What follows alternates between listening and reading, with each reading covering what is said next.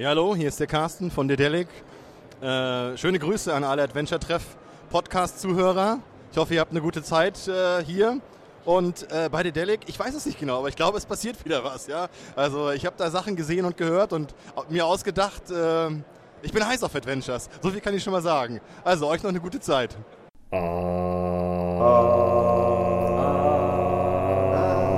Adventure Treff, der Podcast. Ihr hört den Adventure Treff Podcast von der Gamescom in Köln.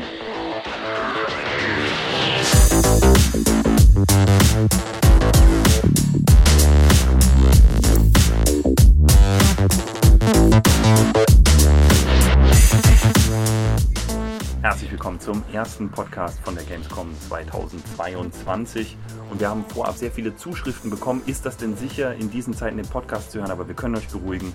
Das Mikrofon hat einen Mundschutz. Ihr seid absolut safe. Und damit herzlich willkommen zu unserem Podcast mit Hans, Michael. Jan und Basti. Voller Tag, viel gesehen. Und wir steigen direkt ein, würde ich sagen.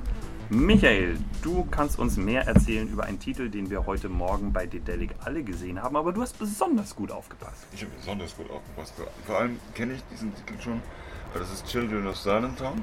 Das hatte ich schon länger unter Beobachtung, in der Zeit, als es noch gar nicht bei Dedelic, Dedelic war, ähm, sondern äh, eigentlich auch nur angekündigt und eigentlich war das seinerzeit auch nur ein Twitter-Post, den ich mal gesehen hatte. Inzwischen ist das auch bei ähm, Steam und so weiter gelistet. Ähm, es ist ein klassisches Point-and-Click-Adventure mit einer sehr einfachen Steuerung. Es gibt also keine Auswahl von Aktionen, sondern es ist einfach so ein einfaches Einklick-Ding. Mhm. Das heißt, die Aktion wird vorbestimmt, je nachdem, auf welchem Hotspot der Cursor gerade sitzt. Ansonsten, ähm, ja, von der Story her geht es um eine Stadt, die sehr leise ist. Deshalb dürfen die Kinder da auch keinen Krach machen. Und nachts dürfen sie auch nicht raus. Und ab und zu verschwinden mal Leute, aber irgendwie scheint das oder so völlig hingenommen zu werden, dass das so ist. Ja, und die Kinder der Stadt, die versuchen halt jetzt dem irgendwie mal so ein bisschen auf den Grund zu gehen. Sehr schön gezeichneter, hand, handgezeichneter Stil, hat mir sehr gut gefallen. Was vor allen Dingen auffällt, die Figuren haben alle nur weiße Kreise, also weiße Kugeln quasi als, als Augen und keinen Mund. Das ist so ein Alleinstellungsmerkmal dort. Wir haben ein kleines bisschen ja, zugeguckt, wie reingespielt wird. Sieht sehr süß aus, sehr interessant. Also mir hat es gut gefallen. Ist auf jeden Fall etwas, worauf man sich freuen muss. Haben wir schon rausgefunden, wann das erscheinen soll? Müsste eigentlich bald kommen, soweit ich weiß. Ich meine auch, es kommt bald. Ich schaue es nochmal Äh, nach. Ende des Jahres. Ende Ende Jahres. des- Genau, wahrscheinlich Ende des Jahres für alle aktuellen Konsolen, war so eine Aussage. Und PC. Richtig. Genau, Und wir haben es, glaube ich, haben wir haben's mit Maus vorgespielt bekommen. Ja. ganz genau. klassisch, ja. Was wir gesehen haben, war sehr bunt, Sie- wird aber deutlich düsterer. Ja, sieht sehr knuffig aus auf den ersten Blick, äh, aber von dem, was man so hört, wird es deutlich düsterer, sowohl visuell als auch von der Thematik her. Es gibt wohl Monster in diesem Wald um, um das Dorf herum und darum geht es dann, wenn die, wenn die Kinder des Dorfes eben ausziehen, um das zu erforschen. Das Dorf ist wohl auch sehr groß. Man wird sich einen größeren Teil des Spiels dort aufhalten, aber man bleibt nicht nur im Dorf, Schrägstrich Stadt. Das heißt ja Silent Town und nicht Village. Ja, in Sachen Komplexität ist es eher gering. Es, ich glaube, es hieß, dass man maximal sowas wie 6, 7 Inventargegenstände Mhm. gleichzeitig hat. Aber es ist klassisches Point and Click, man kann Gegenstände miteinander kombinieren, mitnehmen, benutzen. Haben wir erzählt, dass es äh, so ein bisschen Loom-Anleihen hat, indem man auch, Nee, noch Ja, nicht. das stimmt. Es gibt auch dass man Musikrätsel. äh, Es Musikrätsel hat, Es genau. gibt generell ein Tage Tagebuch, in dem halt alle möglichen Sachen vermerkt werden können. Unter anderem können auch Noten gesammelt werden. Und diese Noten, die werden dann auch in dem Tagebuch vermerkt. Und drei von diesen Noten ergeben dann immer eine Tonfolge. Und diese Tonfolge kann eingesetzt werden, um bestimmte Fähigkeiten abzurufen. Zum Beispiel, um Gedanken von Menschen zu lesen, Gefühle von Menschen zu lesen und so weiter. Also es ist eine spezielle Rätselmechanik, die halt einfach auch damit drin ist.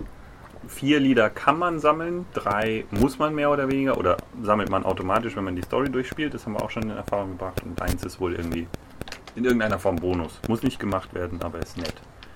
Weil man dann noch zusätzliche Fähigkeiten hat. Es wurde auch noch ein gewisser Wiederspielwert versprochen, weil man wohl bei jedem Durchspielen doch nochmal so ein bisschen Dinge findet, die die man vorher halt noch nicht gesehen hat.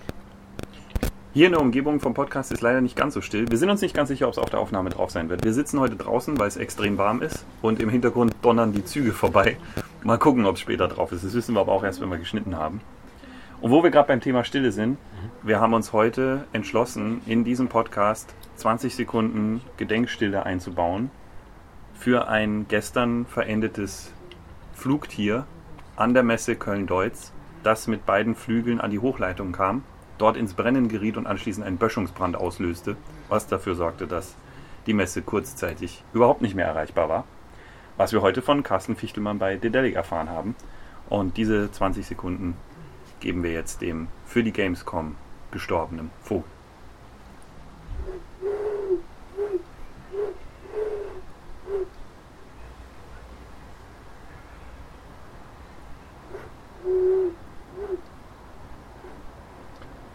Vielen Dank. Es ist noch nicht end- abschließend geklärt, ob es ein Phönix war.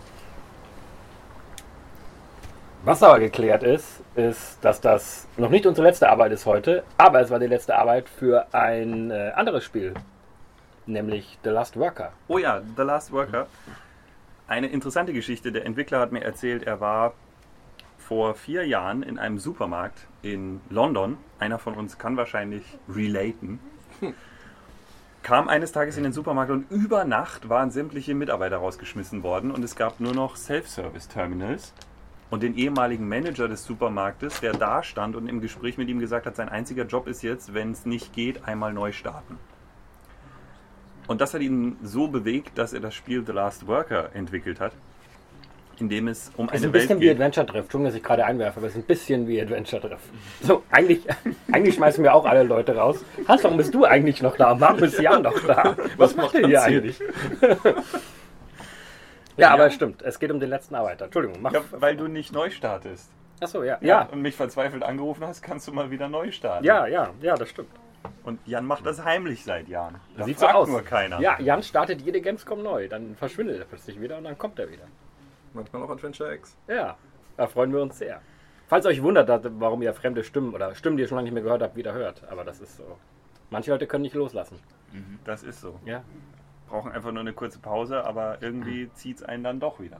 Ah, warte mal, Hans, ich werde mal kurz hier unseren tollen neuen Audio-Gimbal neu ausrichten, damit man dich auch wirklich gut hört. Oh, der Audiogimbal. Der Audiogimbal? Ja, das ist ein Ja. ganz klasse Feature. Habe ich nur für diese Gamescom gekauft, habe ich mich im Fachhandel beraten lassen, weil wir hatten ja immer das große Problem, dass Aufnahmen so unausgesteuert. Also ich stelle den Audiogimbal einmal aus, Achtung, so. So, und wenn man jetzt spricht, dann, dann schwankt es es extrem. Das ist unglaublich.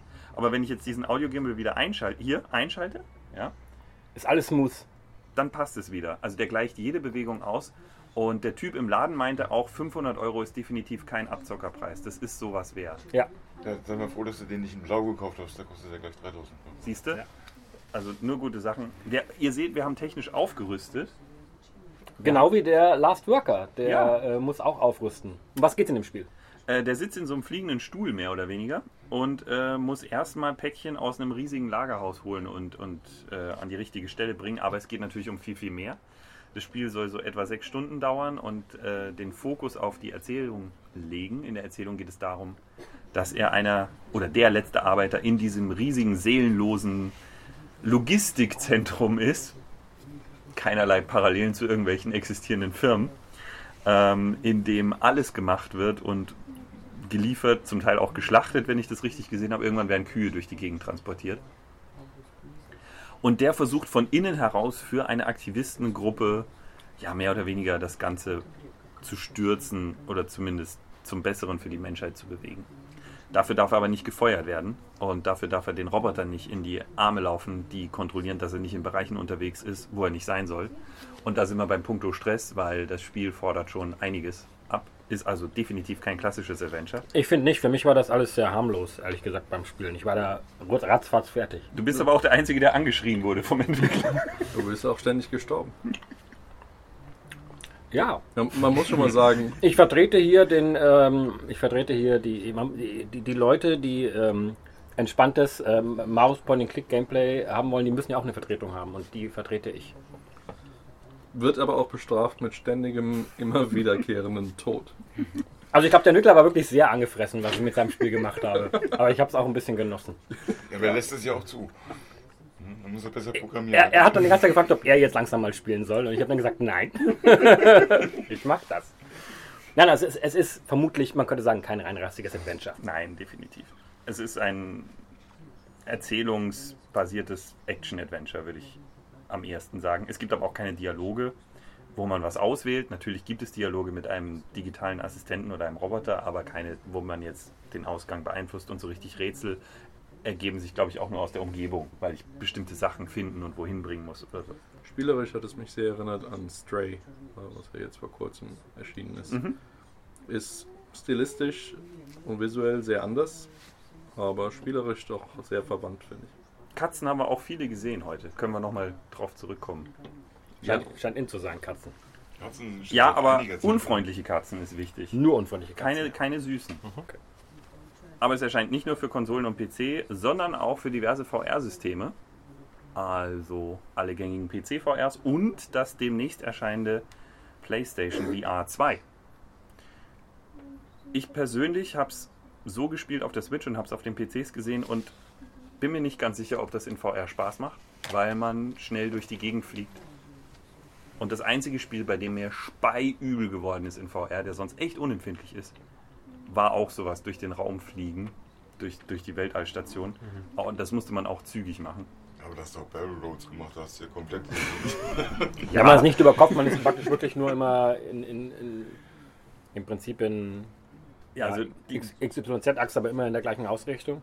Detached war mein Meister. Ich Ja. genau. sage zumindest, es ist mit Vorsicht zu genießen. Habe ihn darauf angesprochen und er meinte, er hat aber auch unzählige Features mit drin oder Einstellungsmöglichkeiten, mit denen man es abmildern kann. Also, dass man zum Beispiel sein Sichtfeld einschränkt und ähnliches.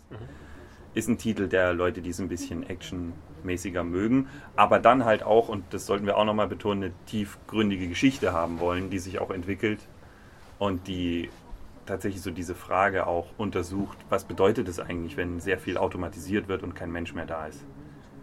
Erkunden wollen. Und damit kommen wir zu unserem nächsten Titel. Wir waren danach bei Astragon. Richtig. Und haben ein bereits erschienenes Spiel gesehen, das aber trotzdem nochmal erscheint. Und äh, das war Siberia 4, Sprechen wir da jetzt gleich drüber? würde ich sagen. Da sprechen wir da jetzt gleich drüber. Ähm, man muss ja zu unserer Schande gestehen, also ich meine, ich, ich habe Sabrina 3 angespielt und ich habe ein paar von uns auch, aber niemand von uns hat es zu Ende gespielt. ein bisschen Es war das ist ein bisschen peinlich, ähm, dass der, der, der ist natürlich so ein bisschen, bisschen, bisschen, ja, nicht problematisch, aber er war damals ein bisschen problematisch, als er rauskam. Mit dem Look kamen nicht alle irgendwie zurecht und er war auch, glaube ich, ein bisschen verbuggt, kann ich mich noch irgendwie erinnern. Von daher wissen wir nicht ganz genau, wie Sabrina 3 aufhört. Ich, ich weiß, glaube ich, dass sie ganz am Schluss, glaube ich, mit einem Helikopter abtransportiert wird. Wie auch immer, Sabrina 4 schließt direkt dran an. Ähm, wir haben auch Sabrina 4 noch nicht gespielt. Das könnte sich jetzt vielleicht ändern, weil ich habe es mir jetzt wirklich auch zum allerersten Mal wirklich bewusst angeschaut und ich finde, das ist schon nochmal ein Sprung gewesen von 3. Ich finde, dass der, der Look, gerade wenn man jetzt den zweiten Charakter, der jetzt auch dazu kommt, ähm, die Dana, verdammt, ich habe den zweiten Namen vergessen und ich finde ihn mein- Dana Rose, heißt die Dana Rose? Ähm, ich glaube ja, ich finde ihn in unserer tollen Mega-Text, den wir schon veröffentlicht haben zu dem Zeitpunkt, wo ihr diesen Podcast hört, finde ich ihn gar nicht Rose ist, was wir aufgeschrieben haben. Von Ja. daher Dann wird es der Name sein. kann es möglicherweise sein, dass es stimmt. Könnte sein, Keine Garantie. stimmt. Genau, wir haben das geschrieben und vermutlich stimmt das. Ähm, also das ist der zweite Charakter, den man ja spielen kann, ähm, die auch in einer, äh, in einer Verbindung steht mit Kate Walker äh, und, und mit der fängt man auch an. Ähm, und, und das war, fand ich wieder, hat für mich jetzt wieder mal so einen richtig klassischen Siberia-Vibe gehabt. Äh, ganz am Anfang äh, ist man in einer, in einer, ja, in dieser, in diesem typischen, wie ich es meistens nenne, so äh, retro deutsch-osteuropäischer, cyberpunk-artigen Stadt.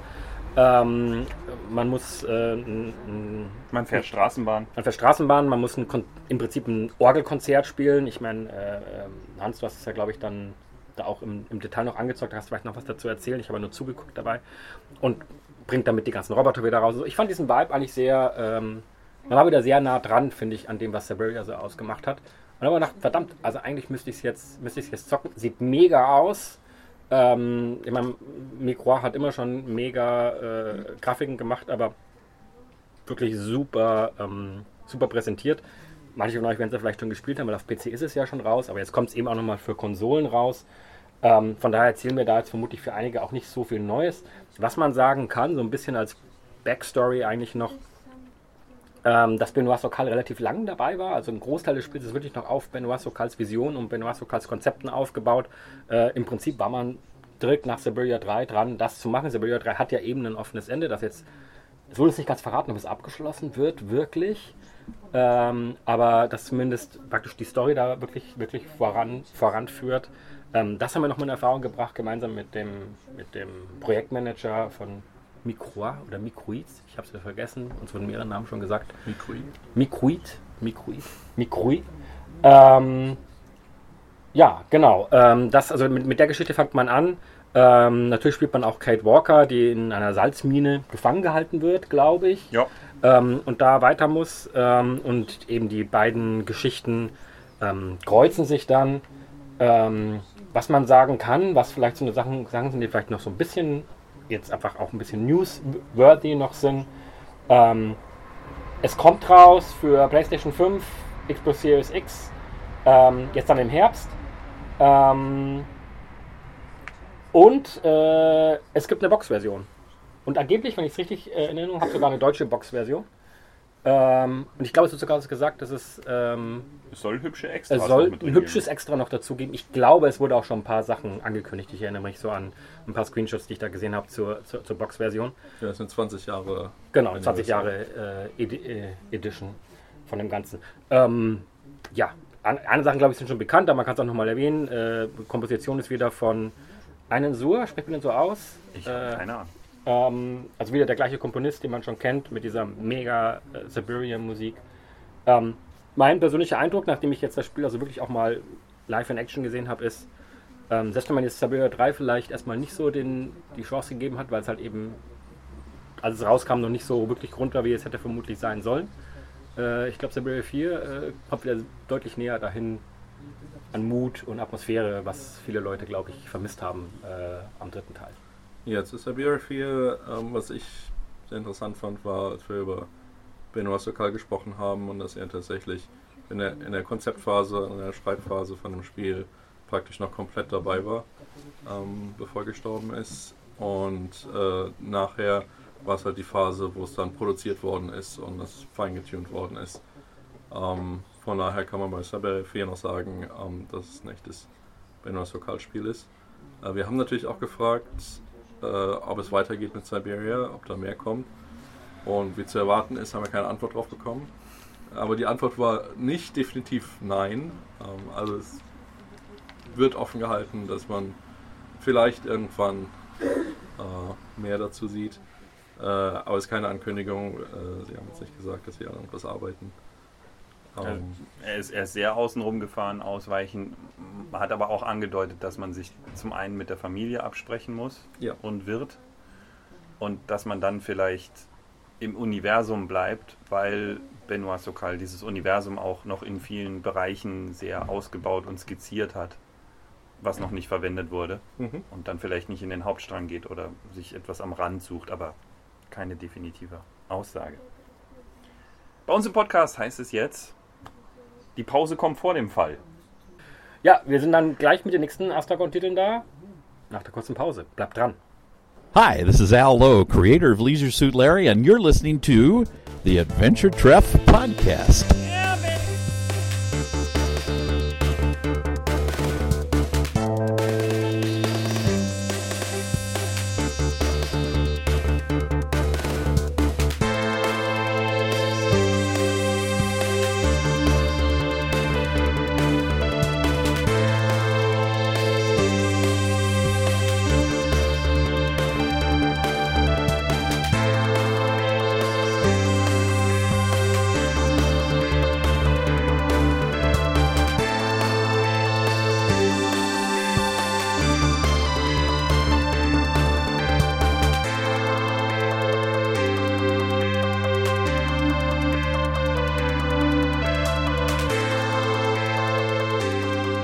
Achtung Leute, this is Sky Goblin and you're listening to Sky the Goblin, Adventure Treff You're listening podcast. to the Adventure Treff podcast. Adventure Treff, where the magic happens.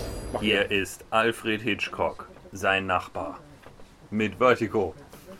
Ja, wir haben Vertigo gesehen. Das ist das neue Pendulo-Spiel. Und Vertigo ist natürlich ein Film von Alfred Hitchcock.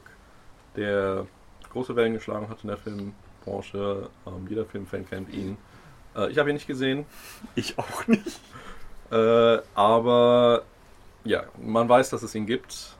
Und er soll voll gut sein. Weiß man das? Also, es ist eine Legende in der Filmwelt. Was man aber jetzt vermuten könnte, ist, dass Vertigo das Spiel eine Adaption ist von diesem Film und man im Grunde das nachspielt, was in dem Film passiert. Das ist nicht so. Falsch. Null Punkte. Er spielt sogar in der Jetztzeit. Also, Das spielt in der Jetztzeit. Man nimmt sich also die, die Themen von dem Film und die, die Stimmung und die Musik und den Stil, aber erzählt dann eine neue Geschichte in diese, äh, in diese Welt hinein. Und die Geschichte ist von Pendulo, die wir alle kennen, von Runaway und äh, Yesterday und all diese Spiele. Das ist quasi ihr nächstes großes Ding. Das ist das nächste große Pendulo-Ding. Und man kann sagen, es ist nicht so richtig klassisches Adventure. es erinnert nee. eher so ein bisschen an Quantic Dream, finde ich. So Heavy Rain, Detroit Become Human. Aber keine Ähm, Quicktime-Events. es gab ein in paar Quicktime-Events, aber sie waren zumindest nicht. Zumindest ist, was wir gespielt haben oder was Jan gespielt hat, hat es, wurde, wurde man nicht bestraft und es war jetzt auch nicht mega. Es scheint so zu sein, dass man nicht sofort stirbt. Das Spiel endet nicht, wenn man die Quicktime-Events nicht, äh, nicht bewältigt. Und ich glaube, es waren noch nur am Anfang ein paar, ne? Der Rest war eigentlich recht. Es waren nicht besonders viele. Genau, also es ist jetzt nicht dieses, also es wirkte nicht nach diesem klassischen Quantic Dream Problem, wo alles sehr he- hektisch wird. So hektisch war es nicht. Also es könnte noch mehr drin sein, aber ja, habe ich auch schlecht formuliert vorhin.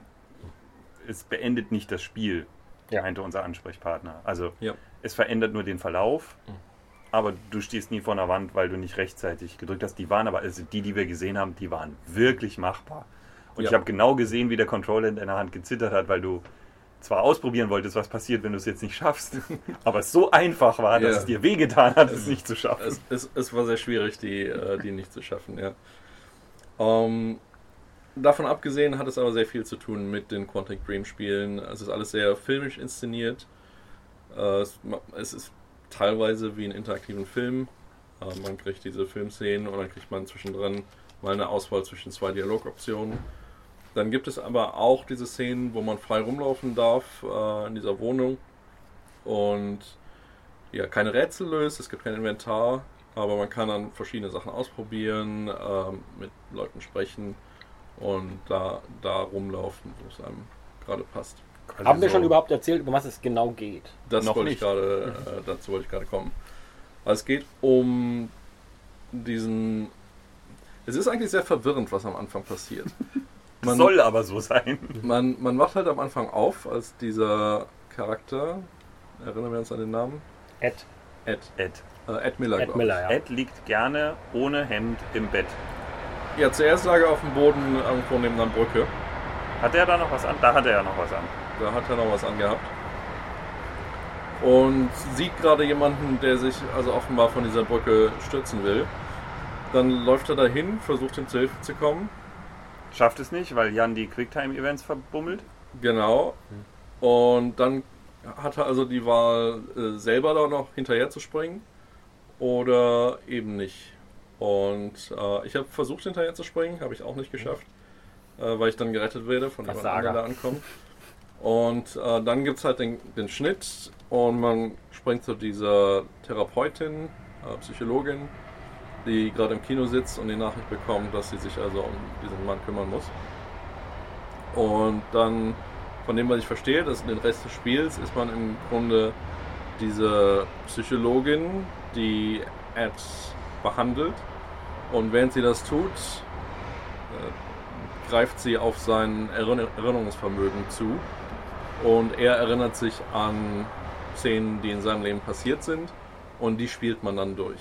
Also wir haben eine davon gespielt, wo eben eine verletzte junge Frau in seinem Haus auftaucht und Hilfe benötigt. Und er gibt ihr Hilfe und befreundet, freundet sich dann mit ihr an. Und knistert ein bisschen. äh, jede Menge sexuelle Spannung.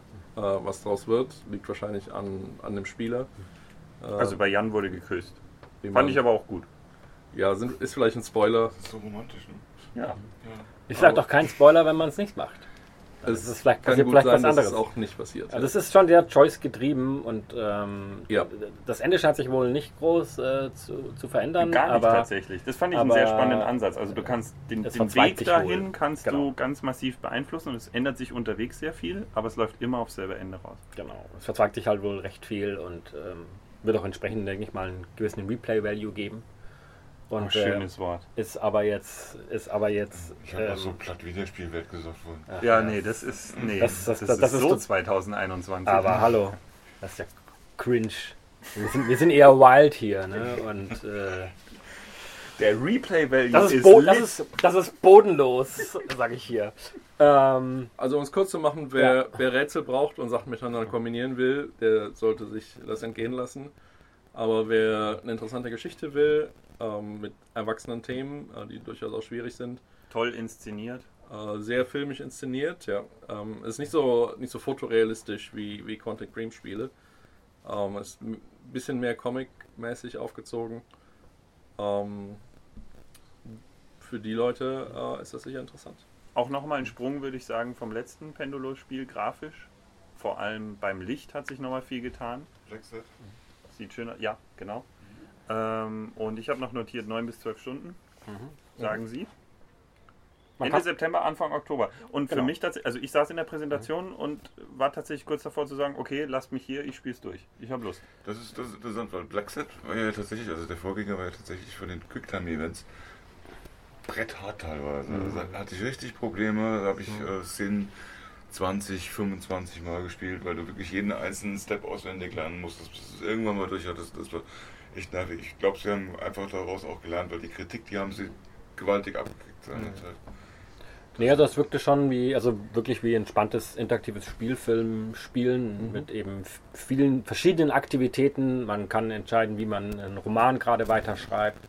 Also eben sehr choice-driven, aber trotzdem ist es nicht so, dass man nur Entscheidungen trifft. Also man läuft auch mal im Haus rum, so wie man das eben von Quantic Dream oder von eben wie jetzt zum Beispiel Detroit Become Human auch kennt. Es ist schon so staccato-artig, immer in kurzen Abschnitten. Aber man, also es ist eben jetzt nicht ein reines Choose Your Own Adventure Spiel, sondern so ein bisschen Exploration ist schon auch dabei. Man guckt sich auch mal um, äh, man, man recherchiert mal irgendwo ein bisschen was oder liest mal was nach. Solche Sachen, aber es geht halt wirklich immer Szene nach Szene nach Szene. Also ähm, es wird garantiert nicht langweilig, kann ich, würde ich mal dazu sagen. Ähm, wie gesagt, solange man nicht irgendwie jetzt das, die mega Rätselnuss erwartet, äh, eben gerade nicht, sondern es ist eben vielleicht wirklich mehr ein großer interaktiver Spielfilm. Mit Motion Capturing. Ähm, also äh, sind die Animationen erstellt worden. Ja, sieht, sieht, sieht spannend aus. Bin sehr gespannt, wo es mit, wo es mit Pendulo da noch hingeht. Die scheint sich da ganz gut zu entwickeln. Wir haben auch äh, noch aufzuklären, warum es den Kommentar mit Shirtlos gab. Es gab eben eine Szene, wo die Therapeutin reinkommt und er liegt einfach ungerührt mit nacktem Oberkörper weiter in seinem Bett und lässt sich mehr oder weniger therapieren. Eher nicht. Ja, die Aussage war auch, dass er ab dann sich nie mehr ein Hemd anzieht, eigentlich für den Rest des Spiels so prinzipiell. Angeblich. Was aber wahrscheinlich gut ist, denn äh, so wie das auf dem Bildschirm aussieht, riecht er sehr, sehr gut. Und zwar, denke ich mal, nach Rosenwasser. Ja, Starke, starke Überleitung. starke Überleitung. Starke Überleitung. Das liegt am Gimbal vermutlich, oder? Ja, ja, das macht auch die Überleitung der, besser. Der Gimbal Die macht ganz alles, smooth. Die werden, der macht alles smooth. Der macht alles smooth. Ja, wir waren äh, natürlich auch an den Indie, bei den Indies unterwegs, wie immer in Halle 10, in die Booth Area. Es gibt ja noch die Indie Area, glaube ich. Also es gibt irgendwie zwei, ich habe es nicht genau begriffen. Es gibt sogar drei, Ja, glaube ich. Was ich ja. nämlich nicht verstanden habe, hätte ich mal recherchieren können. Aber warum gibt es auch noch eine. Es hieß nicht Lost Indie, sondern Asylum Indie-Ecke, wo nochmal fünf Spiele waren. Keine Es- Ahnung, was, was, was das ist. Ja, also es, wie gesagt, äh, wir, ja, es ist, das, das ist der Bereich, der vermutlich am, am unübersichtlichsten ist, weil auf, auf äh, großem Raum viele kleine Spiele, spi- kleine, viele kleine Spiele sind. Und ein paar Bereiche sind dann ein bisschen übersichtlicher und einer, der halt so ein bisschen übersichtlicher ist, ist der von Application System Heidelberg, weil die natürlich Aufräumen. Die räumen auf und die haben auch gleich mehrere Spiele im Portfolio, alle an einem Fleck und haben natürlich alle Adventures. Deswegen, wenn man da mal angekommen ist, dann kann man sich da wirklich hinsetzen und viel Zeit verbringen. Und das habe ich gemacht. Ich habe einfach äh, drei von ihren Spielen durchgespielt, obwohl sie noch ein paar mehr dabei haben. Unter anderem auch das neue von Backwood Studios. Resort heißt jetzt Behind Us. Ich habe vergessen, wie heißt es. Look Behind Us. Wie auch immer, wir werden es morgen uns angucken, weil da haben wir nochmal einen eigenen Termin. Noch liegt es nicht hinter uns. Noch liegt es nicht hinter uns, es liegt noch vor uns. Aber die anderen drei, äh, drei Titel ähm, sind nur in der Indie-Area zu sehen und deswegen haben wir es uns da mal ein bisschen näher angeschaut. Und das eine ist eben das Rosenwasser, Rosewater. Wir haben schon ein paar Mal drüber gesprochen. Das ist ja jetzt wirklich schon lange in Entwicklung. Äh, von Grundislav Games, äh, Francisco González kennt man zum Beispiel von Lamplight City. Ähm, ist so ein bisschen in diesem Dunstkreis auch von Dave, Dave Gilbert so ein bisschen bekannt geworden. Ich glaube, er hat auch ein Spiel von ihm, also von Francisco, auch mal gepublished. Ähm, vielleicht war es sogar Lamplight, ich bin mir nicht ganz sicher. Nee, Lamplight Nee, er war- gewechselt während der Ah, ja. Entwicklung. Okay. Ähm, das ist jedenfalls das Neue von ihm. Es ist kein klassisches 320 x 240 Pixel Art Game, sondern es ist so, wie ich es jetzt nenne und wie es auch äh, ASH-Chef Volker ein bisschen nennt, so ein High-Res Pixel Adventure. So ein bisschen wie die, wie die Pixel, wie die Adventures ausgesehen haben, so Mitte der 90er, Ende der 90er vielleicht noch. 800 mal 600. So 800 x 600, genau, so in dem, in dem Bereich rum. Ähm, aber hat natürlich dementsprechend trotzdem einen Retro-Look, aber halt eben für eine andere, für, für eine andere Games-Zeit, so ein bisschen äh, Games-Ära. Und äh, ja, sieht, sieht hervorragend aus. Ähm, äh, wie gesagt, ist jetzt schon ein bisschen länger ja angekündigt. Man hat schon viel davon gesehen. Ich habe es nochmal reingespielt und einfach ein bisschen mehr auch nochmal gespielt. Sprachausgabe haben wir noch nicht gehört, wird es aber geben. Es gibt englische Sprachausgabe, ähm, deutschen Text bei ASH dann sowieso, aber nur Sprachausgabe erstmal nur Englisch. Ähm, ja, um was geht's? Ähm, es gibt, man, man spielt eine, ja, im Prinzip eine, eine angehende Reporterin, ähm, Harley Ledger. Sie bekommt einen Auftrag in der, ja, in der örtlichen Zeitung in diesem, in dieser Stadt Rosewater, die so ein bisschen, naja, so ein bisschen heruntergekommen ist oder zumindest ein bisschen weird. Sie kommt an, will ihren Job antreten und dann fliegt erstmal irgendeine Person aus dem ersten Stock des ähm, Zeitungsgebäudes. Ähm, es wird auch nicht ganz klar, was, warum die da rausfliegt und was da wirklich los ist. Äh, Ihr Chef ist im ersten Stock, da wird sie dann nachher angestellt, aber es kommt, wie gesagt, es äh, ist erstmal kein näheres Thema mehr und sie muss, soll dann so ein bisschen recherchieren ähm, und ein paar Leute interviewen. Scheint auch irgendwie um politische Sachen zu gehen und, und irgendwas ist in dieser Stadt wohl vorgefallen. Ähm, ist viel Text, man kann viel sehen, ist super viele Hotspots. Äh, Die Dialoge sind super geschrieben in meinen Augen. Also, obwohl viel da ist, macht es auch einfach Spaß, wirklich viel anzuklicken und sich einfach das durchzulesen, was dazu gesagt wird. Ähm, von daher kann ich zur Story jetzt gar nicht noch recht viel mehr sagen, weil, man einfach, weil ich trotz 20 Minuten Spielzeit jetzt im Prinzip erstmal nur den groben Einstieg quasi mal geschafft habe. Ähm, spielt sich gut, ist ein Coin-Menü, ähm, wenn ich mich richtig erinnere. Ich kann auch nochmal in meinen, in meinen Notizen nachlugen. Ansonsten könnt ihr es auch jederzeit nachlesen. Ich glaube, äh, mit äh, links interagiert man, und, also mit der linken Maustaste interagiert man und mit der rechten benutzt man etwas. Oder vice versa, ich bin mir nicht mehr ganz sicher. Und dann geht ein Coin-Menü auf, wo man dann auch was auswählen kann, wenn man was, wenn man was mit was. Ähm, nee, stimmt nicht, ich rede Blödsinn, mein Gott. Mit dem einen macht man das Inventar auf, nämlich mit rechts und mit links interagiert man. Die Steuerung, die ich gerade gesagt habe, ist von einem anderen Spiel. Ähm, und wenn man dann mit interagiert, geht ein Coin-Menü auf. Also das klassische draufbleiben, dann gibt es ein Look at, Use, Talk to und so weiter. Ähm, so wie man es aus Full Throttle, aus Vollgas beispielsweise kennt. Ähm, coole Musik. Ähm, ich hatte immer so ein bisschen den, den Eindruck, es ist so eine weirde Mischung aus Freddy Farkas und ähm, Shadow of the Comment, so, äh, so vom, vom, vom, von, von der Art und Weise. Äh, Shadow of the Comment mit im Western-Stil. Soll Anfang 2023 erscheinen. Ähm, Box-Versionen wird es nicht mehr geben, macht ASH nicht mehr, gilt nicht für alle Spiele. Erstmal. Ähm, Gibt es aber DRM-frei auf alle Fälle auf GOG. Gibt es Sprachausgabe? Ähm, ja, englische Sprachausgabe äh, wird auch gerade aufgenommen, ist aber jetzt in der Gamescom-Version noch, noch nicht zu hören gewesen. Ähm, ja, das ist es eigentlich im Prinzip. Mir es mega gut gefallen, weil es halt wirklich an diese alte, ja, ich meine, diese End-90er oder Mit-90er-Phase so ein bisschen erinnert. Ich gehe direkt weiter, weil ich glaube, ich bin der Einzige, der die, der die Spiele bei ASH gespielt hat. Das zweite zweiten Titel, den wir hatten, war Prim oder ist Prim. Ähm, 30 Zentimeter entfernt. 30 Zentimeter entfernt. Ich musste mich ein, einen Sitz nach links äh, bewegen und konnte dann äh, Prim spielen. Äh, haben wir, glaube ich, auch schon ein paar Mal drüber, drüber gesprochen. Und äh, Leute von der Adventure, die auf der Adventure Party waren, haben den Titel auch schon anspielen können. Äh, da war der Entwickler ähm, Co äh, Color Commons, Commons Color und Jonas Fisch waren, war da und hat das schon mal präsentiert. Kennt man auch vom Kickstarter. Haben wir so eine Förderung bekommen. Ähm, ich fand den Titel mega gut, weil jetzt ist er halt eben nochmal gepolischter. Es gibt schon Sprachausgabe, es ist eine, haben eine super Sprecherin ausgewählt. Man spielt die Tochter des, des, des Todes, die so ein bisschen frech unterwegs ist und äh, von ihrem Vater auch ein bisschen frustriert ist, könnte man sagen. und, und äh, da im Prinzip auf eine Art Abenteuerreise geht. Ähm, Sehr schöne, sehr schön gezeichnet. Ist- Schwarz-Weiß. Schwarz-Weiß-Stil, Mhm. Tim Burton-Stil, ähm, äh, mit einer auch geilen Musik im Hintergrund, äh, super, super rundes Erlebnis. Viele Kommentare Ähm, auch lustige, genau das gleiche wie bei, wie bei äh, ähm, Rosewater auch so ein bisschen. Auch jetzt schon in, der, in, in dem Zustand, jetzt wo wir jetzt sind, es ist ja noch, noch da noch länger nicht fertig, schon sehr rund geschliffen. Jeder Text macht irgendwie Sinn. Äh, die Rätsel sind, fand ich super ausgebalanced. Ähm, nicht, nicht total abgedreht, aber eben auch nicht so super offensichtlich. Und wenn man es dann benutzt, dann stellt man fest, ja cool, ist ein bisschen, ist eigentlich ganz, eigentlich logisch, aber halt so ein bisschen um die Ecke gedacht. Ganz klassisches Adventure-Gameplay, so wie man das wirklich so von, auch von Titeln wie die alten LucasArts äh, Adventures kennt. Und das fühlt man sich wirklich so ein bisschen auch erinnert, äh, aber eben in einem sehr uniken Stil. Äh, man spielt nicht nur Prim, äh, es gibt mehrere Charaktere, die man spielt. Einer davon ist auch das Spinnenauge, ist eine, eine Spinne, die man auch äh, jetzt hier auf der Gamescom-Demo am Anfang einfängen, einfangen muss, mit der man auch spielen kann, die dann halt Sachen machen kann, die man, die Prim nicht machen kann. Kann dann irgendwie, am Anfang ist Prim auch eingesperrt und dann kann man mit der Spinnenauge kann dann über so Ritzen in andere, in andere äh, Bereiche des Hauses zum Beispiel dann gehen und kann dann halt eben Sachen machen, die Prim nicht machen kann. Solche ähm, Gameplay-artigen Ideen. Mehr Details kann man hören im Interview, das wir gemeinsam mit Jonas Fischer, Jo- Jonas Fisch gemacht haben. Und das vermutlich, wenn ihr den Podcast hört, vermutlich sogar schon online ist, könnt ihr mal auf YouTube nachgucken. Könnt ihr sogar sehen, weil es ist ein Videointerview. Genau, das ist ein Videointerview könnt Was ihr ihr nicht sehen könnt, ihr seht, ihr seht Basti und Jonas Fisch, wie sie ein wunderschönes Interview machen und bequem im Schatten stehen.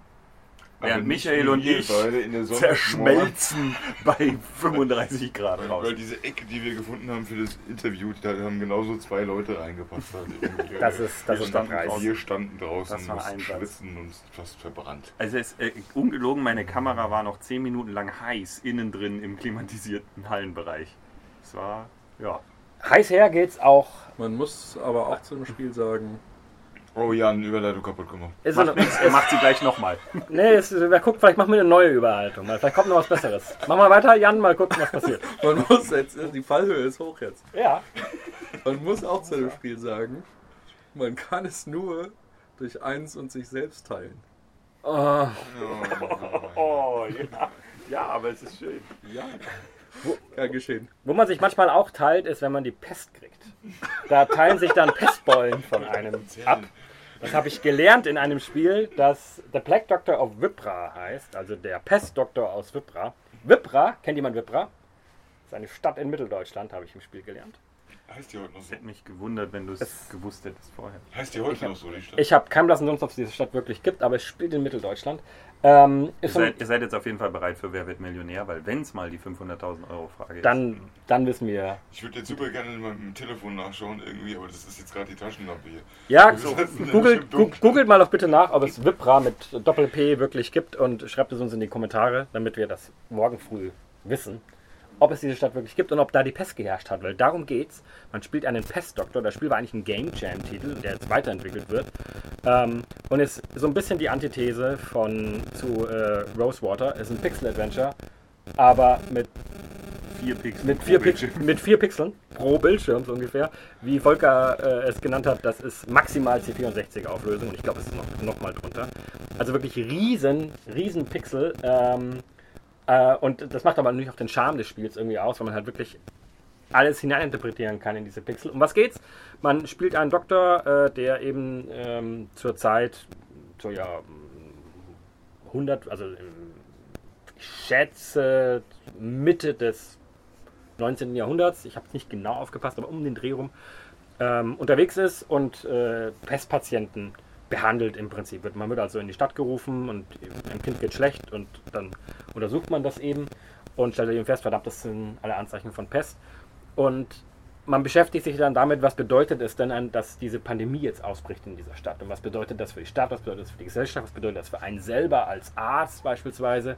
Also man ist zum Beispiel, als der Arzt ist eigentlich, hat ja eigentlich ein Arztgeheimnis, aber gleichzeitig ist er verpflichtet, äh, diese Pest zu melden. Und Leute, die halt dann gemeldet werden bei der Pest, haben dann aber auch ein Problem, möglicherweise bei den Behörden und so. Und das sind dann Entscheidungen, die man dann auch treffen kann. Ähm, also es ist durchaus äh, eigentlich ein aktuelles Thema, könnte man sagen. Also es kommen ganz viele Aspekte, die ähm, eben bei dieser Pest eine Rolle gespielt haben, die wir jetzt auch aus den aktuellen Pandemiezeiten so ein bisschen kennen. Leute, die Einfluss nehmen wollen auf diese äh, Pandemiekrise. Äh, jetzt bei dem Spiel hat dann die Kirche natürlich ganz viel noch so ihren, ihre Finger mit im Spiel. Ähm, um das geht so ein bisschen in diesem, in diesem ganzen Titel. In der Gamescom-Demo war jetzt nicht super viel zu sehen. Es war eine relativ kurze Demo, aber man konnte eben schon mal das Gameplay so ein bisschen ähm, ja, mitkriegen. Ist ein One-Click-Gameplay, sehr simpel. Also man klickt wirklich ein Item an und wenn dieses Item mehrere Funktionen hat, dann guckt man erst an und dann erzählt er irgendwas zu dem Item und dann, wenn man feststellt, das kann man auch benutzen, dann ist der zweite Klick das Benutzen. Also sehr linear das Ganze. Macht auch Sinn, jedes Item anzugucken, weil das, das Item ist meistens ein Pixel oder vielleicht auch mal zwei, drei Pixel. Und dann klickt man drauf und dann sagt er, oh, das ist ein Messer. Und dann denkst du, ah cool, das ist ein Messer. Und dann weißt du, dass es ein Messer ist. Und das macht aber auch diesen Charme so ein bisschen aus, dass du quasi, natürlich erkennt man manche Sachen auch, aber manche Sachen erkennt man nicht, die kleineren. Und dann weiß man halt eben auch, ah cool, ich habe jetzt was entdeckt, was ich vielleicht vorher schon gewusst hätte, aber dadurch, dass ich es jetzt noch angeguckt habe und er es mir gesagt hat, weiß ich auch, was es ist. Es gibt ein Inventar, man kann die Sachen im Inventar benutzen, ganz klassisches äh, Kombinations-Gameplay, interaktive Dialoge. Ähm, Ganze ist entwickelt in Unity, auch wenn das natürlich nicht so aussieht. Ähm, und äh, ja, ich überlege gerade, ob, ob es mehr als eine PC-Version gibt. Weiß ich leider nicht, haben wir nicht gefragt, wäre natürlich denkbar. Ähm, ich vermute, dass es erstmal für PC rauskommt. Ähm, soll auch schon relativ bald erscheinen. Ich glaube, Drittes Quartal, ich glaube, du genau, äh, genau, im dritten Quartal, also schon relativ, relativ bald äh, müsste es rauskommen. Keine Sprachausgabe ähm, ist geplant, es sind aber schon mehrere Sprachen vorgesehen im Spiel selber. Also Deutsch gibt es natürlich auch auf alle Fälle. Ähm, was man auch sagen kann, vielleicht nochmal nachgeschoben bei Prim, englische und deutsche Sprachausgabe, soviel ich weiß. Also die deutsche gibt es, wie gesagt, schon. Eine englische kommt vielleicht auch nochmal dazu. Ähm, hier aber, wie gesagt, nicht. Soll auch auf GOG rauskommen. Ähm, ja, das ist es so ein bisschen. Entwickelt von äh, Elektrokosmos, ähm, eben so ein Indie-Entwickler, könnte man sagen. Und Indies Nee, ist, auch, ist auch das Thema, was, Ja, warte, warte. was als nächstes kommt. Und Hans, was kannst du uns dazu sagen? Und gleich nach einer kurzen Pause Entschuldigen wir uns bei allen 1351 Einwohnern von Vipra. Hi, my name's Charles Cecil. Welcome to the Adventure Treff podcast.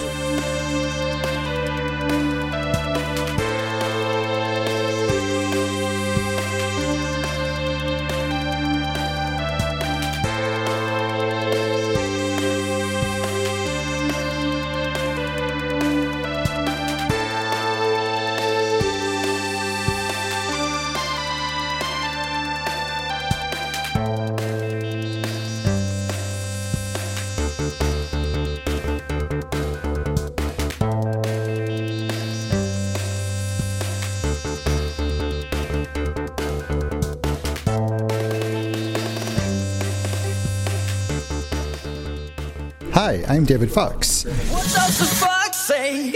Welcome to Adventure Treff. in dieser Halle 10 haben wir vieles gesehen. Michael vor allem noch einen Titel. Ja, ein Indie-Titel. Überraschend. Ja, ja. A Space for the Unbound, das ist, ähm, das ist eine, eine Visual Novel. Oh, wir haben einen Gast. Ja, der ist schon länger der da. schon länger Ah, okay, der ist schon Ich die hatte befürchtet, er krabbelt aufs Mikrofon, aber er ist sehr brav. Ja, er ist ja, nur ja. am Kabel und beißt da drin rum. Ja. das ist Kunibert. Der Mhm. bleibt jetzt hier. Das ist unser, unser Nachtkäfer. Genau. Ja. Ähm, ja genau, Space for the Unbound ist im Prinzip eine im Pixel-Style gehaltene Visual Novel. Ähm, leider konnte ich aus dem Spielen heraus nicht so sehr viel über die Story erfahren jetzt, weil äh, es ging halt so um eine Autorin und ihren Co-Autoren und ähm, sie hat ihm dann irgendwann aufgetragen, ihr rotes Buch zu besorgen, weil da ganz viele Hinweise drin stehen, was wohl auch so ein bisschen Tutorial ist anscheinend.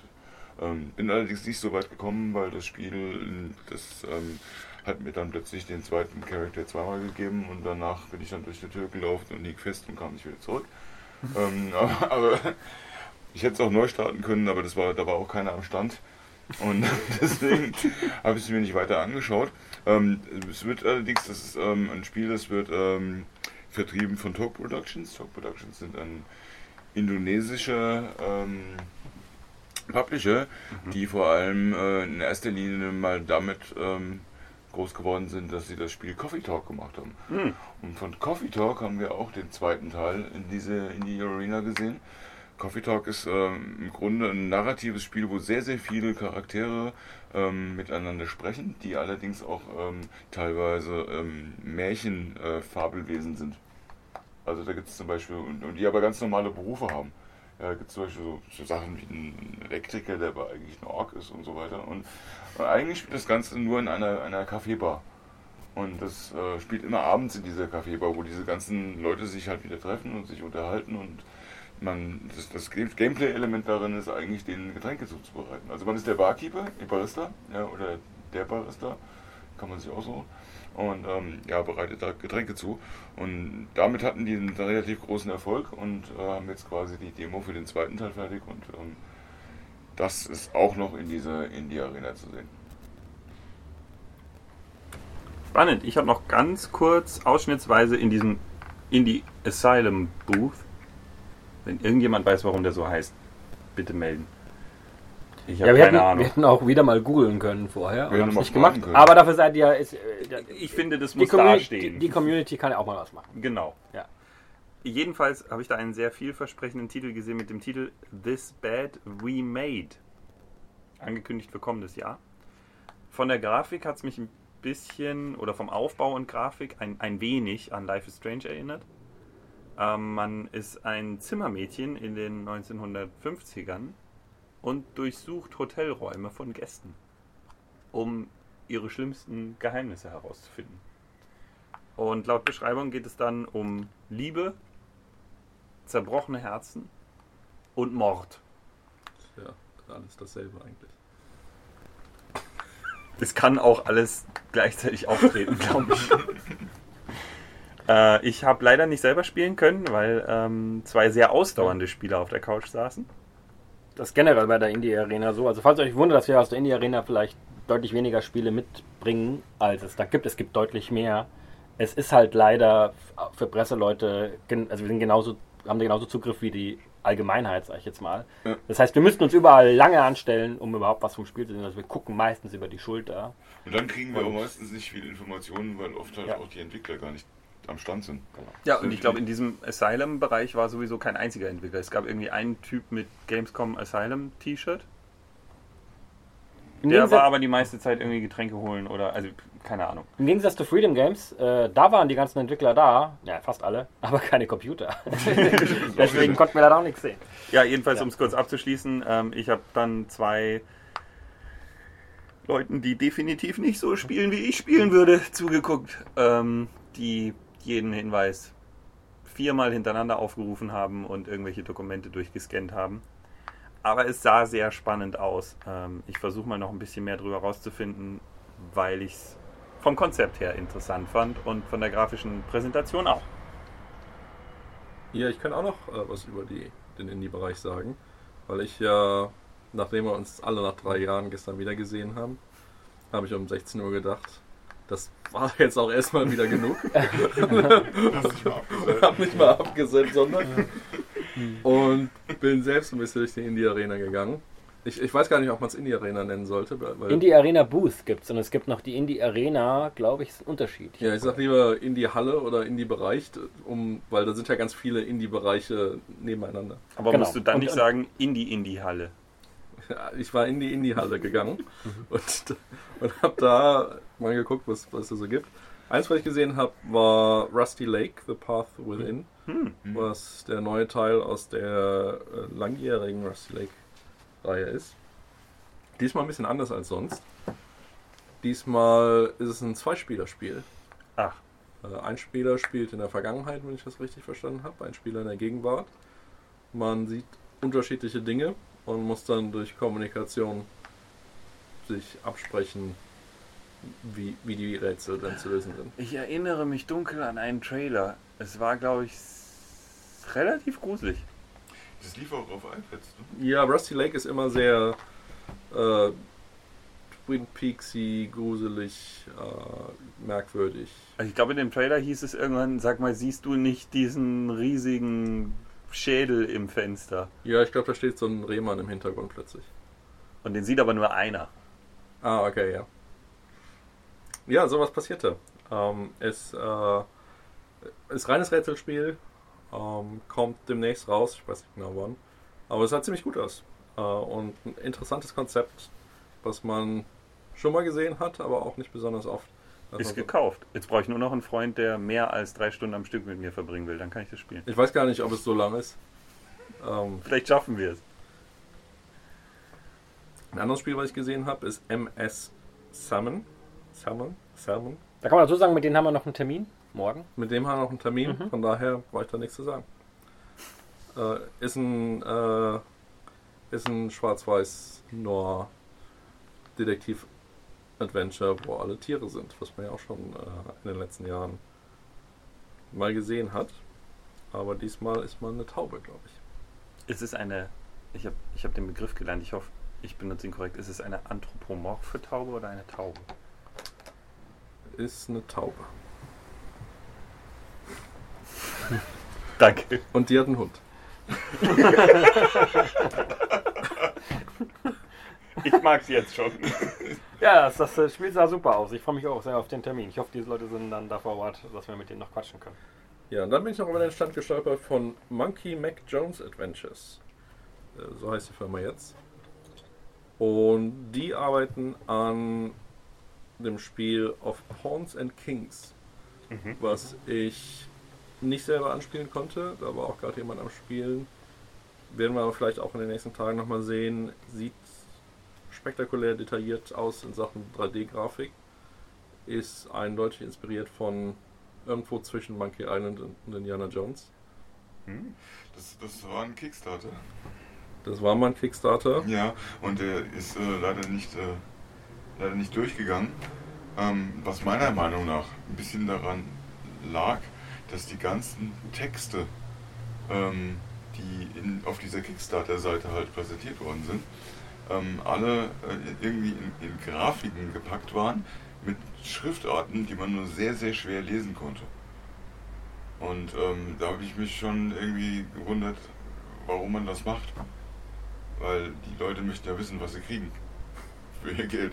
Und wenn sie da schon Probleme haben, das zu entziffern, dann wundert mich das nicht so sehr, dass da äh, keiner Geld reinstecken will.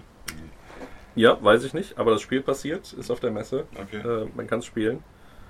Und ja, die 3D-Grafik sieht sehr beeindruckend aus. Ähm, schauen wir uns vielleicht auch mal an, die Tage. Klingt gut. Was wir im Moment überhaupt nicht haben hier, also definitiv überhaupt nicht, in dem Gebiet, in dem unser Hotel steht, sind City Lights. Generelles Licht. Und Sehr, generell sehr schwierig. Diese Stadt ist se- sehr, sehr finster. Anders als das, wohin sich Jasper aufmacht. Ja. Nämlich in eine, macht sie auf in eine Stadt des Lichtes. Am NRW-Stand.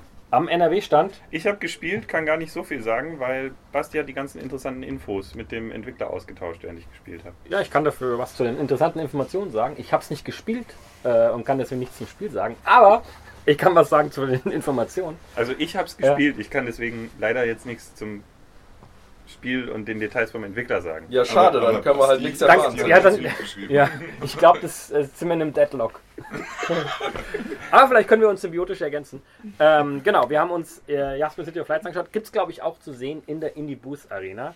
Ähm, aber das ist übrigens etwas für alle äh, Publisher und Entwickler und so weiter, die hier da sind.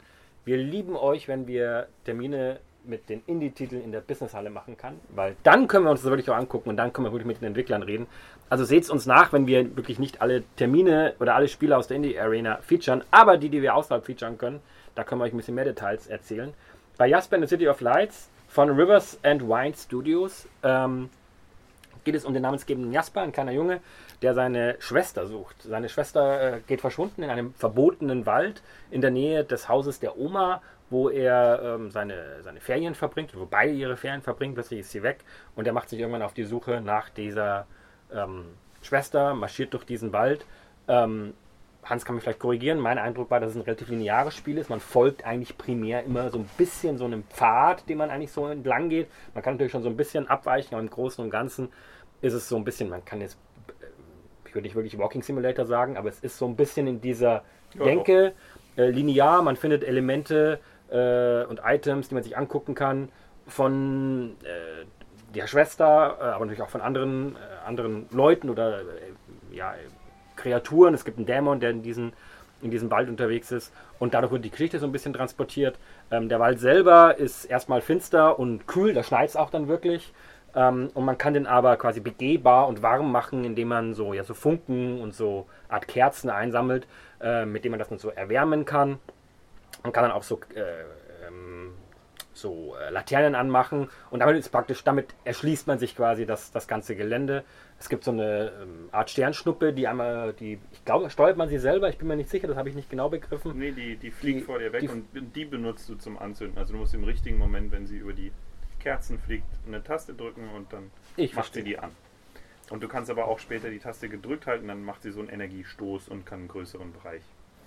Genau, also das, das ist so praktisch so ein bisschen so ein bisschen Guidance auch, wenn man so will. Und ähm, genau, klingt jetzt aber wie jetzt erstmal wie, keine Ahnung, Plattform oder so, ist es aber eigentlich nicht. Es ist wirklich schon sehr narrativ.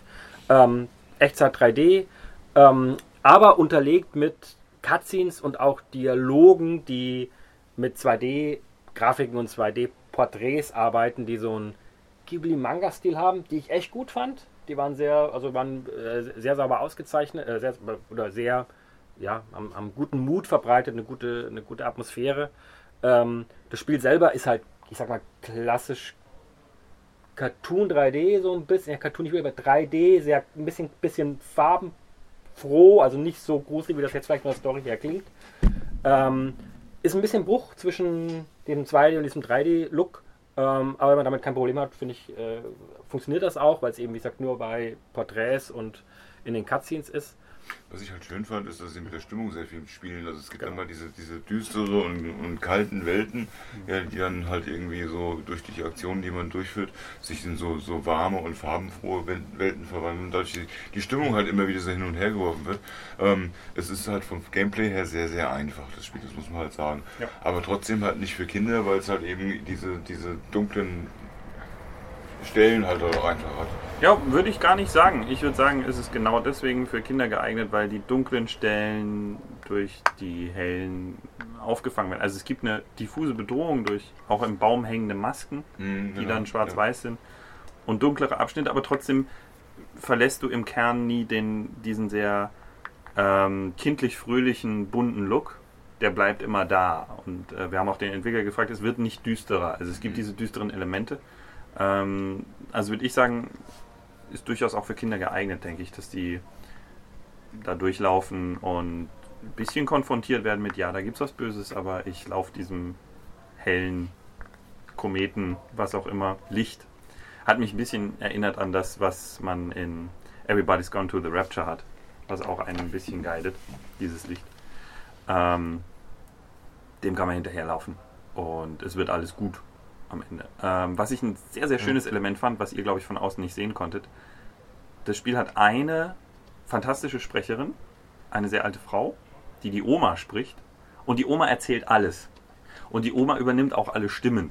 Also, wenn der Hauptcharakter etwas sagt, dann verstellt sie ihre Stimme leicht, sodass sie eher wie ein Kind klingt, wie der Junge. Und sagt das dann so und danach erzählt sie weiter und die führt durch diese ganze Erzählung. Ja, das fand ich sehr halt- fand ich, ja, ich habe ja die Untertitel mitgelesen. Ja, ähm, und es kam mir auch so vor, als ob das alles wie so ein Märchen erzählt wird einfach. Ja, es auch hat teilweise starke Märchen Vergangenheit. ja, Und, und, Ja. ja. Also mir hat es ähm, als, als, als Spielerfahrung sehr gefallen. Es ist immer die Gefahr, wenn man sagt, ja, das ist für Kinder geeignet, dass man sagt, ja, okay, ist ein Kinderspiel, brauche ich nicht spielen.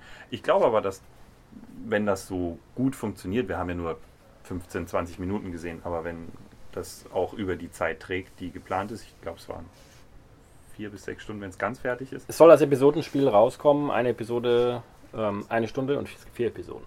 Ja, also vier Stunden rum. Wenn, wenn das da trägt und, und die Gameplay-Mechaniken klappen, ist es auch ein schönes Märchen, glaube ich. Ein schönes, entspanntes Märchen für Erwachsene. Wir können auch verraten, dass es jetzt nicht eine total simple Geschichte ist. Ähm, also es gibt schon so ein bisschen Metaebene auch, dass du vielleicht nicht, vielleicht hast du ein bisschen was gehört davon. Ähm, also es, es gibt schon den einen oder anderen Twist auch und ähm, gibt zum Beispiel, in, äh, man, man findet später auch dann so Masken, ähm, die so Geheimnisse verraten, die halt dann Sachen wissen aus, aus von den Stadtbewohnern und so. Also es ist auch sehr, sehr viel mit so Symbolik wird auch gearbeitet. Ist also jetzt nicht irgendwie so ein ganz klassisches Märchengeschichte, sondern da steckt schon so ein bisschen mehr dahinter, hinter der ganzen, ganzen Story. Deswegen glaube ich auch, dass man das als Erwachsener gut, gut spielen kann und äh, eben sehr casual-lastig, sag ich jetzt mal, wo man jetzt sich kognitiv vermutlich nicht mega anstrengen muss. Ähm, aber halt Bock, wenn man Bock auf eine lineare, interaktive Geschichte hat, glaube ich, kann man den Titel ruhig mal im Auge behalten. Wie war das denn mit der Steuerung? Wie hat die funktioniert? Die war wunderbar. Ähm, ich habe mit Controller gespielt, weil Controller angeboten war. Ähm, ich hoffe, ich hau jetzt nicht die Titel durcheinander, aber ich glaube, er meinte, sie entwickeln Für die für die Switch, Switch ja. als Zuerst, erstes, genau. weil es die höchste Limitierung hat und von da aus bauen sie dann die anderen Versionen aus. Ähm, deswegen auch mit Controllern laufen, umgucken, mit einer Taste interagieren. Mhm. Sehr, sehr simpel. Ne, zwei Tasten, wenn der Komet da an einer Stelle vorbei liegt, fliegt, dann muss man die andere Taste drücken. Du hattest, die Kopf, du hattest die Kopfhörer auf. Wie ist denn der Sound von, also die, die Musik und?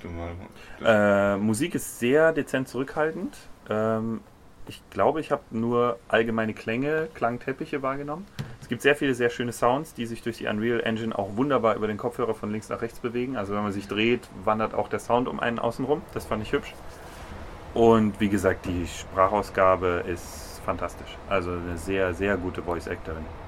Jetzt fange ich auch schon an mit den ganzen englischen Begriffen. Eine sehr gute Sprecherin. Himmel. Ja, das liegt aber daran, dass hier die, die, die Version auch schon deutsch untertitelt war, aber da teilweise auch noch ein Narrator stand.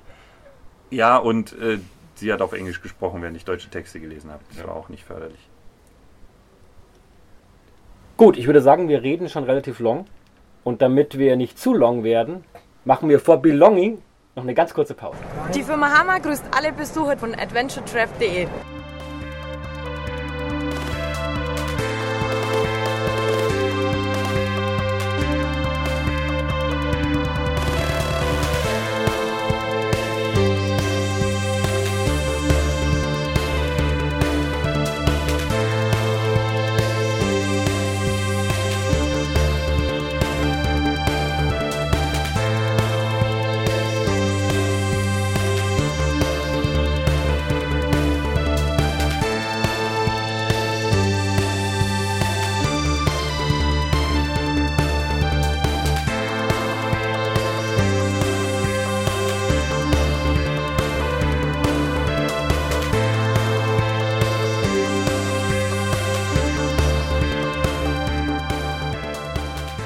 Hallo, hier ist Florian von Trüberbrook und ihr hört den Adventure Treff Podcast. Was gehört alles in einen guten Podcast? Pausen? Also was, was, was, was belongt Sind- quasi dahin? Oh! Das sind so Fragen, die wir uns gerade während der Musik gestellt haben.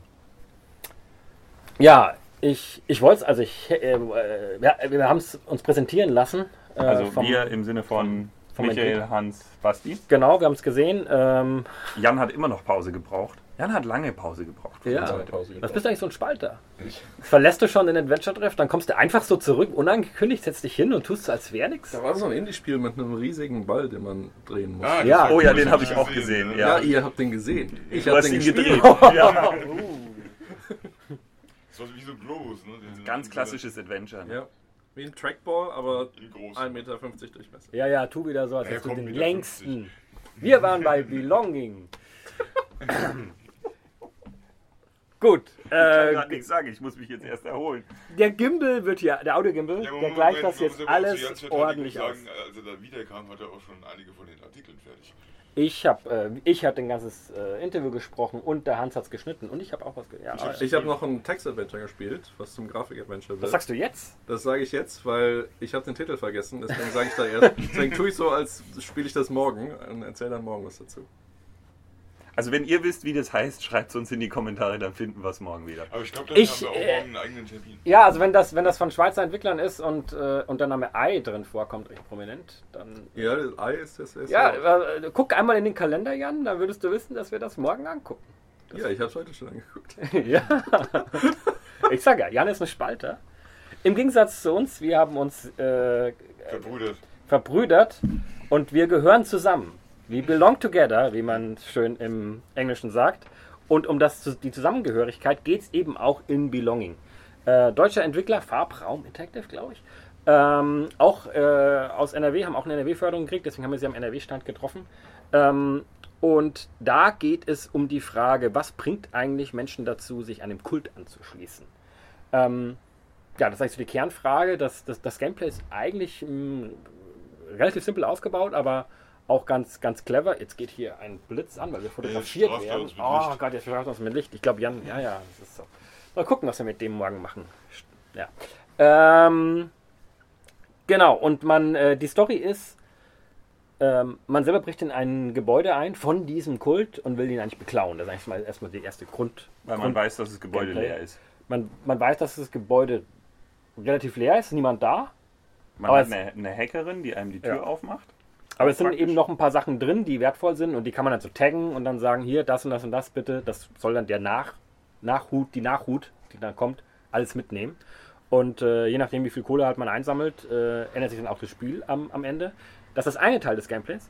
Aber das andere Teil des Gameplays ist, dass man ähm, über eine andere Mechanik im Prinzip so ein bisschen, wie man das vielleicht so aus Vanishing of Ethan Carter oder den äh, Sherlock Holmes Spielen auch von Frogwares kennt, ähm, so sehen kann, was in diesem Gebäude in der Vergangenheit passiert ist. Also was, welche Menschen sind da und man erfährt die Hintergrundgeschichte dieser Menschen und warum die sich diesem Kult angeschlossen haben. Und, ähm, und, und das wird am Ende dann so ein bisschen so ein Ausbalancieren, was jetzt eigentlich, was einem jetzt so wichtiger ist, irgendwie so rausfinden und vielleicht auch verhindern, ähm, dass dieser Kult weiterhin Menschen in seinem Band zieht. Dafür kann man dann auch, ich sag mal, Elemente einsetzen oder opfern oder auch zurücklassen, eben nicht mitnehmen. Ähm, oder, man, oder man kann auch sagen, nö, ich, ich, ich interessiere nur die Kohle und ich nehme dann irgendwie einfach da alles mit und dementsprechend ändert sich dann auch das Spielende und der, der, Spielverlauf so ein bisschen.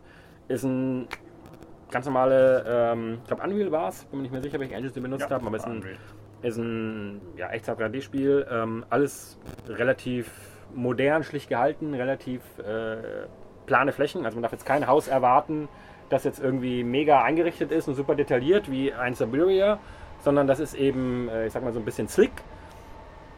Ähm, ja, und, und eben wirklich ein ganz großer Kern oder ein ganz großes Anliegen dieser Entwickler war, ähm, zu zeigen, dass es im Prinzip jeden treffen kann, je nachdem, welcher aktuellen emotionalen Lage oder auch äh, Lebenslage man ist, ist eigentlich jeder anfällig dafür, in so einen Kult reingezogen zu werden und so ein bisschen diese Vorurteile auch abzubauen, dass man sagt, wie dumm kann man denn sein, mich würde es ja nie treffen, dass ich jetzt irgendwie, mich, keine Ahnung, irgendeiner Sekte anschließe oder sowas. Ähm, darum geht es im, in diesem Spiel, so im, im, im Kern. Ist aber jetzt kein klassisches Serious Game, sondern so kommt wirklich ganz regulär raus, ist auch wirklich Entertainment. Ähm, genau, aber halt mal ein bisschen was, bisschen was anderes. Ist ein sehr frühes Stadium. Man kann, also ein paar Sachen kann man auch noch nicht definitiv sagen. Ein paar Sachen, die du erzählt hast, sind auch Planung. Ähm, sie sind jetzt so weit, dass sie in die Produktion gehen können. Dafür fand ich super spannend, was sie schon zeigen konnten. Fand ich schon sehr weit. Ähm, aber es stehen zum Beispiel noch nicht die endgültigen Anzahl der Charaktere fest, die vorkommen sollen und solche Dinge. Und sie suchen natürlich auch noch nach Möglichkeiten, das Spiel weiter zu finanzieren. Fand aber die Prämisse sehr spannend. Und was auch noch am Gameplay-Element erwähnenswert ist, finde ich, dass man diese, diese Rückblenden, da erscheinen dann quasi so Nachbildungen der Personen im Raum, die da mal waren. Die läuft über eine Zeitachse und man kann an bestimmten Punkten auch anhalten.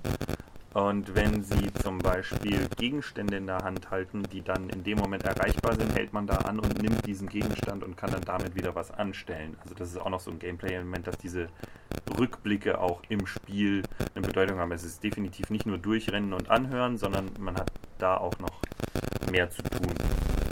Fand ich ein sehr spannendes Konzept. Bin gespannt, was dann letztlich dabei rauskommt. Das war's für diesen Tag, wenn ich mich richtig entsinne. Genau. Morgen haben wir einen vollgepackten Kalender. Das heißt, es wird auch morgen wieder ein.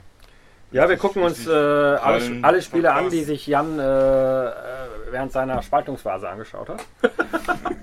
ähm, Das ist eine Separationsphase. ja. Nicht, Ähm, nicht, das, nicht das mit dem großen Trackball. Hast du eine Ahnung? Das hast du ja schon gesehen. Ja. Ähm, nee, also. Ähm, Ich finde es hart, dass du eine ruhige Kugel schiebst, während Wir wir arbeiten. für den Ja. Treff arbeiten.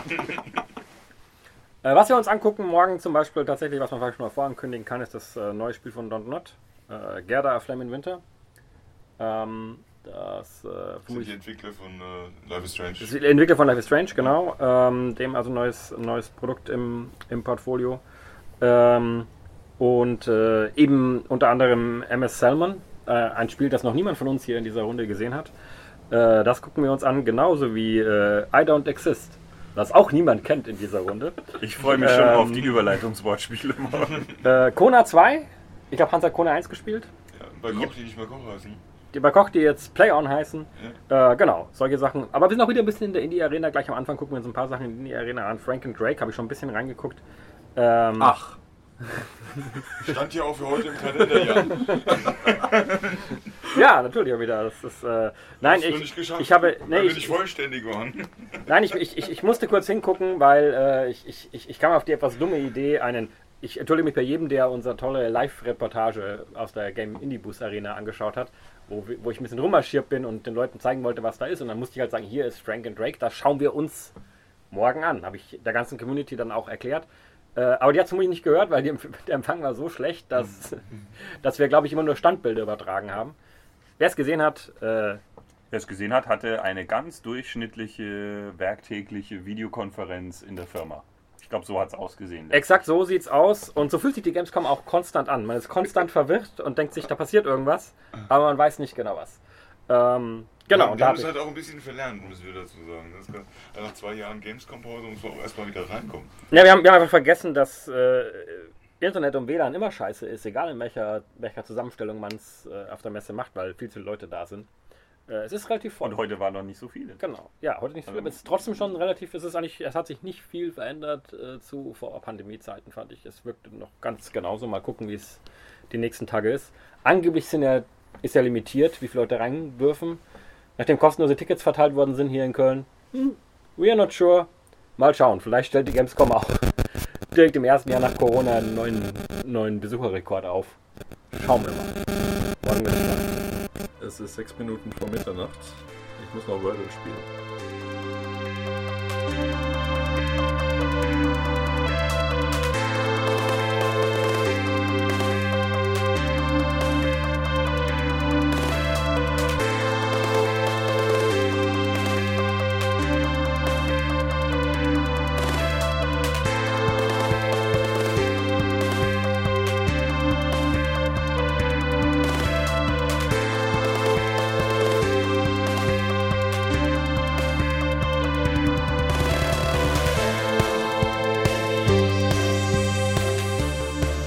Dieser Podcast wird auch ermöglicht durch euch. Vielen Dank an die ganzen Leute, die uns seit dem letzten Gamescom-Podcast, Gott ist das lange her, mit einer Überweisung unterstützt haben. Das sind Markus, Thomas, Janina, Dauerspenderin bei uns, super gut. Ratchet, schon lange nichts mehr gehört von dir, wir hoffen, dir geht's gut. Benjamin Helge, du bist wahnsinnig. Tina Z, du bist noch wahnsinniger. Und Luigi, du bist einfach nur krank. Vielen, vielen Dank an all die Unterstützer. Und natürlich sollen auch unsere PayPal-Unterstützer nicht vergessen werden. Das sind Thorsten, Moritz, Matthias, Gideon, unser User Rockford, Till, Dominik, Iris, Dieter, Robert und Patrick. Patrick, übrigens kleiner Tipp, rund 40% von deinen Zahlungen gehen aktuell als Gebühren an PayPal ab. Für uns okay, aber wenn du das verhindern will- willst, dann lieber gar nicht so häufig spenden, sondern dafür einfach einmal mehr oder überweisen. Aber das nur am Rande. Vielen, vielen Dank. Ich hoffe, ich habe niemanden vergessen. Wenn doch, dann rüffelt mich gerne in den Kommentaren. Ihr seid super. Wir lieben euch. Ciao.